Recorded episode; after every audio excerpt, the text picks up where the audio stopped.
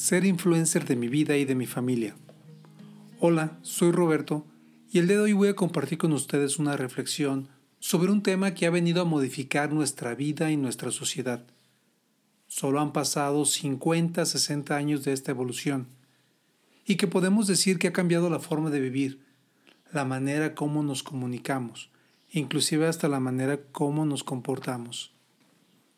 Por cierto, los invito a que sigan escuchando los podcasts que estamos haciendo con mucho cariño para ustedes. Podemos decir que hay dos temas en los cuales estamos enfocando este tipo de reflexiones. Uno va enfocado a la parte de la espiritualidad y el segundo son temas relacionados con lo que es la familia, con lo que es el matrimonio, con lo que es la responsabilidad que nosotros tenemos para educar a nuestros hijos. Muy bien, pues regresemos a nuestro tema. Para aquellos papás que no están familiarizados con este concepto de medios digitales, un influencer es una persona que de algún modo ha logrado destacar en los canales digitales, especialmente en las redes sociales, como por ejemplo un Facebook, un Instagram y en ese tipo de plataformas, inclusive las plataformas de video como YouTube. La reflexión tiene por nombre medios de comunicación y la familia. Para dar inicio, voy a compartir con ustedes unos datos estadísticos como preámbulo hacia este tema. Según un estudio Domo del 2021, es una empresa encargada de conectar los datos con los usuarios para las mismas empresas. El 56.1% de la población mundial utiliza el Internet. Esta misma empresa lanza un estudio donde está analizando lo que sucede en un minuto en las redes sociales y en el Internet. Por ejemplo, tenemos que en Google existen 5.7 millones de búsquedas. En Twitter, 575 mil publicaciones. Instagram, 65 mil publicaciones. Amazon, 282 mil compras. En WhatsApp tenemos 38 millones de mensajes. YouTube, 624 mil horas de streaming. Netflix, 452 mil horas de streaming. Es impresionante esta información. Es difícil de dimensionarlo, pero esto nos da una bienvenida a nuestra realidad.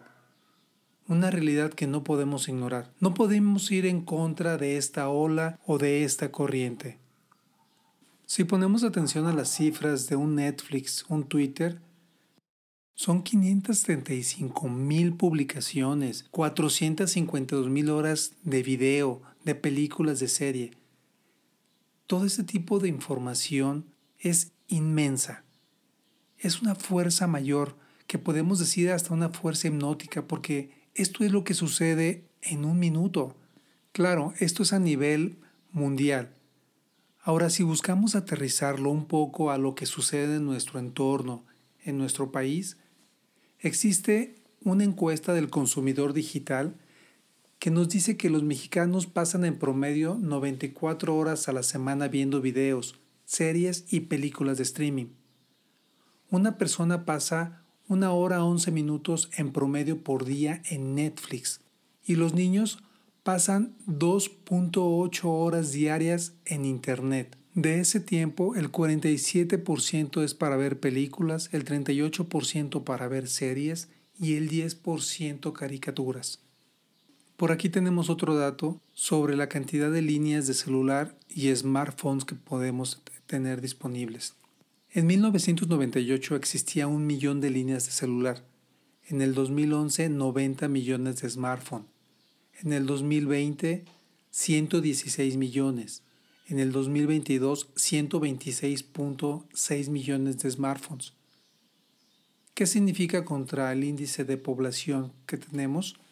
son cerca de 126 millones. Eso quiere decir que prácticamente existe, estadísticamente hablando, un celular, un smartphone por persona.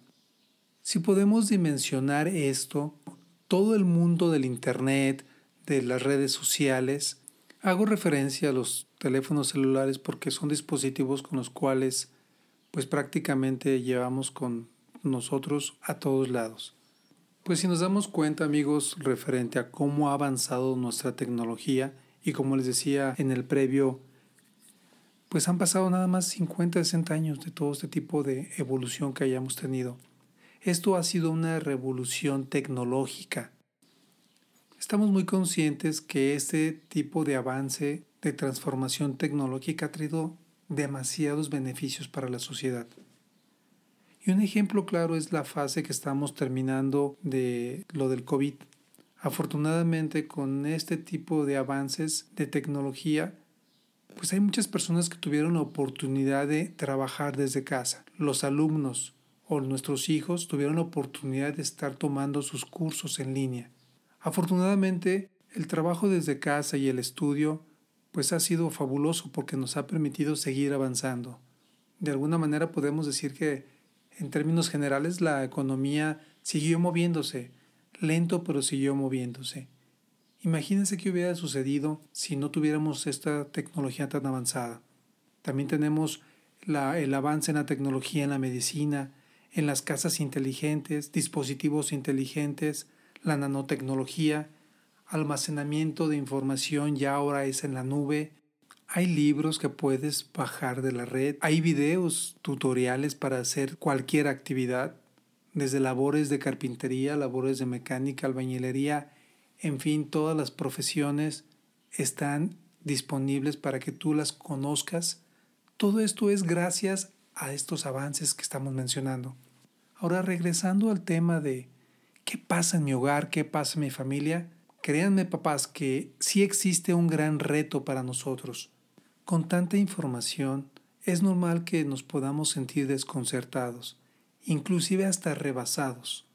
La tecnología avanza y nuestros hijos van ligeramente detrás de esos cambios.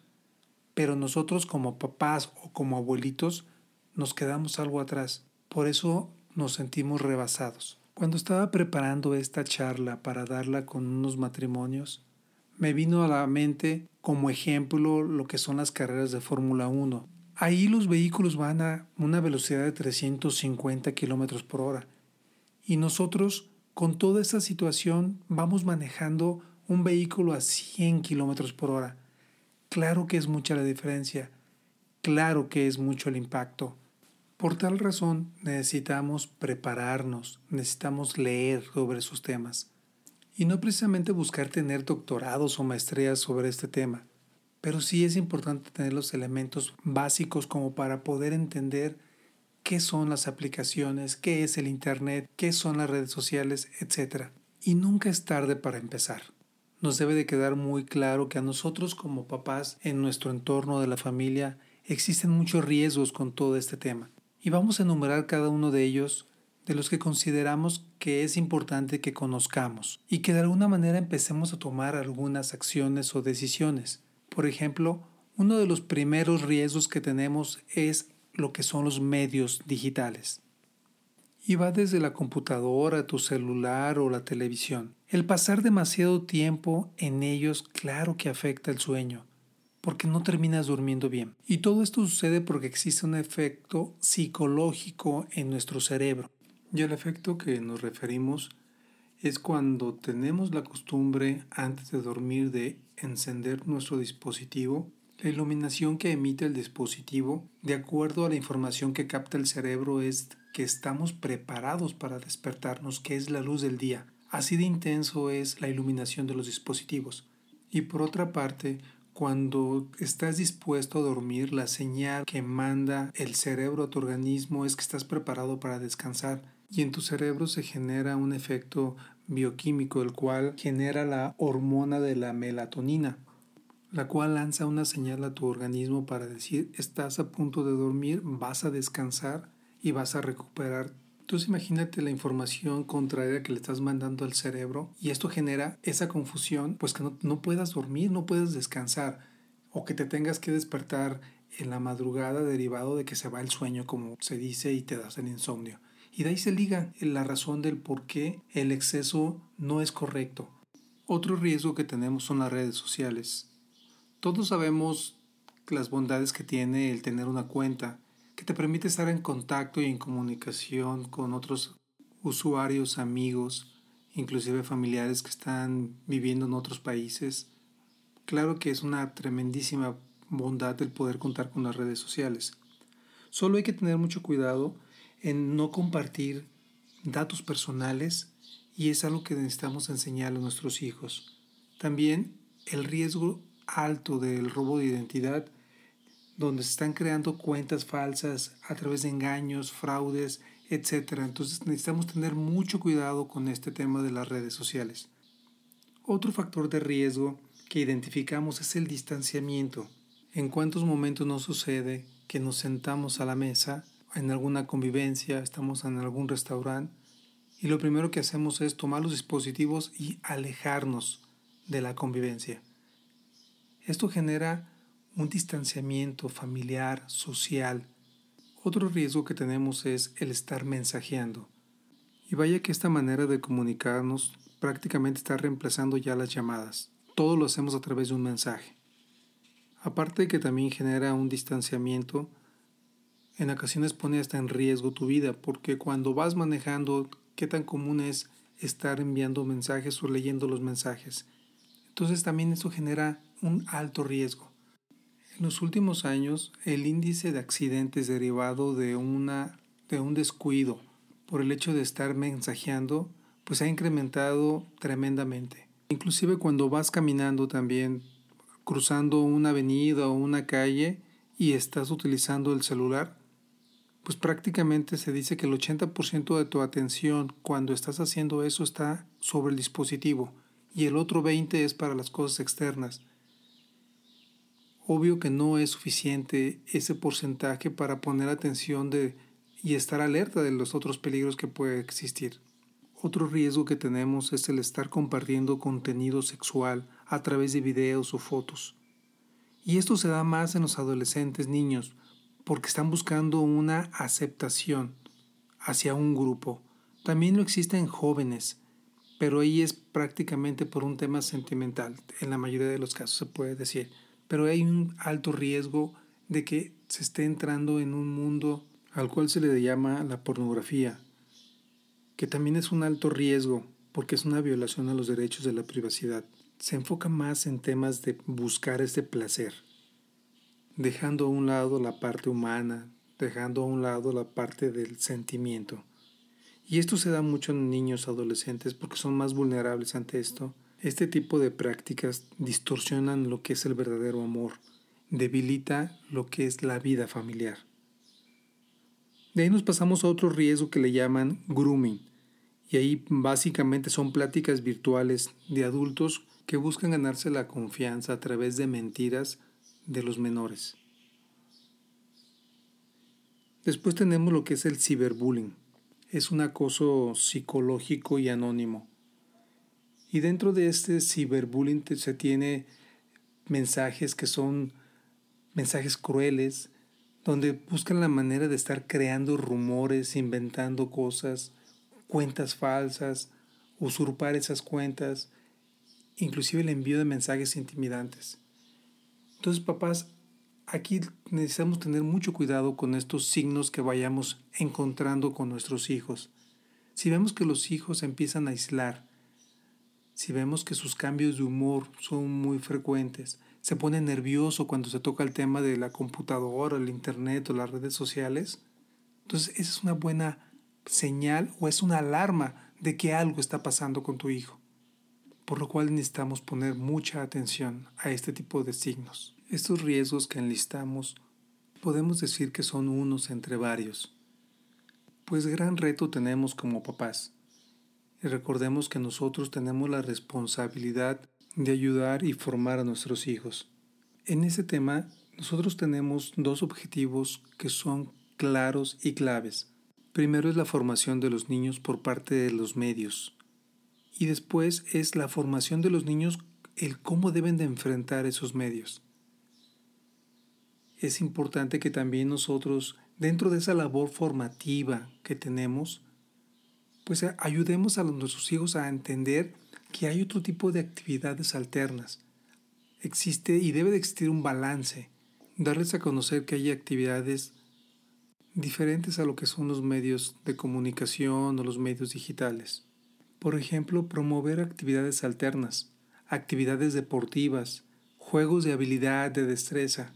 el acudir a espectáculos culturales, conocer museos, inclusive, inclusive acudir con grupos donde se dé algún tipo de apostolado. Y aquí es donde es muy importante la convivencia con otros jóvenes, otros niños, adolescentes, que compartan los mismos ideales, o al menos que la formación o educación de los papás sea similar. Así como también necesitamos brindar acciones prácticas en el uso de los medios digitales a nuestros hijos. Educarlos en el uso correcto, no usar los dispositivos, el Internet como niñeras o inclusive la televisión. Se puede dejar la semilla de una futura adicción. Otra acción práctica es que la comunicación interpersonal y el amor van, van por delante y que son más importantes que los aparatos.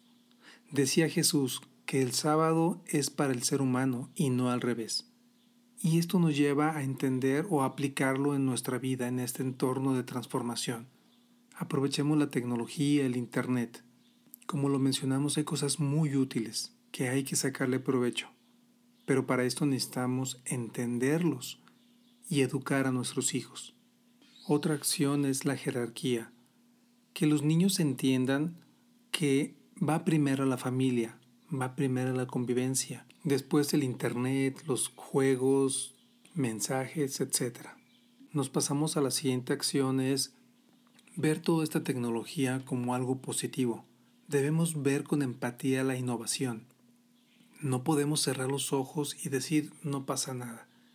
Recuerdo que un matrimonio decían yo no le voy a proporcionar un celular a mi hijo para que no caiga en esos riesgos.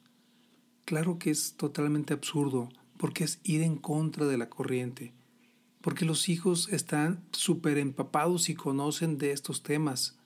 Por lo tanto, tenemos que brindarles esa educación para que sepan cómo manejarlo, inclusive de utilizar a nuestro favor toda esta tecnología.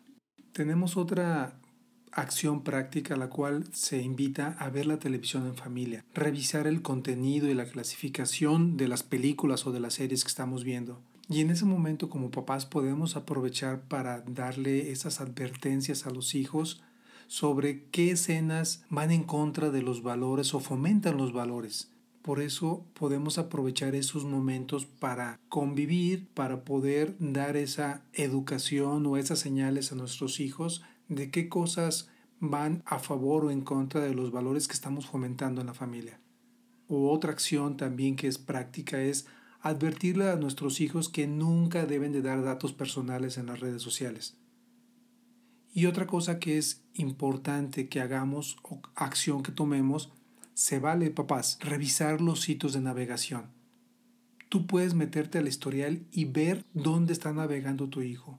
No es que exista una intromisión en su vida, pero es importante que tú estés cuidando todos esos detalles y que estés advirtiendo en tiempo cuando existe algo que no es normal. Otra acción es tener las televisiones en lugares abiertos. Inclusive existe otra acción que también es importante que transmitamos a nuestros hijos es explicar abiertamente los fenómenos, afectaciones psicológicas y legales de los riesgos que platicamos. Por ejemplo, lo de la pornografía, lo que viene siendo el grooming, etc es importante transmitirlo y tomando en cuenta también la edad de nuestros hijos. Si son muy pequeños, pues no van a lograr entender eso. Y el último punto como acción práctica, clara y que da mucho peso es predicar con el ejemplo. Imagínate que le decimos a los hijos, no estés viendo el celular cuando estamos comiendo, no estés contestando mensajes mientras estamos teniendo una conversación delicada o mientras estás haciendo tu tarea. No compartas en las redes sociales información personal. Claro que el ejemplo es el que nos va a permitir a nosotros educar a nuestros hijos. Recuerden, como se dice, las palabras convencen, pero el testimonio arrastra. Y más con nuestros hijos porque lo primero que dicen es, ¿y por qué tú lo haces? ¿Y por qué tú sí? ¿Y por qué yo no? Pues muy buena labor tenemos como papás y como educadores en estos temas de los medios de comunicación. Para terminar, cerremos con la encíclica Laudato, en la cual el Papa Francisco nos hace referencia a tres puntos importantes. Uno de ellos es vivir sabiamente el mundo digital. Nos dice que las dinámicas de los medios del mundo digital, cuando se convierten en omnipresentes, no favorecen el desarrollo de una capacidad de vivir sabiamente. Segundo punto, evitar la contaminación mental. La verdadera sabiduría, producto de la reflexión, del diálogo y del encuentro generoso entre las personas, no se consigue con una mera acumulación de datos saturando nuestro cerebro. Eso se convierte como una especie de contaminación mental. El tercer punto es cuidar la calidad de nuestras relaciones digitales. Los medios actuales permiten que nos comuniquemos y que compartamos conocimientos y afecto. Sin embargo, a veces también nos impiden tomar contacto directo con la angustia, con el temblor, con la alegría del otro y con la complejidad de su experiencia personal. Papá, mamá, esposo, esposa, es momento de tomar acción. Así que conviértete en el influencer de tu vida y de tu familia. Los saluda Roberto y nos escuchamos pronto. Bendiciones.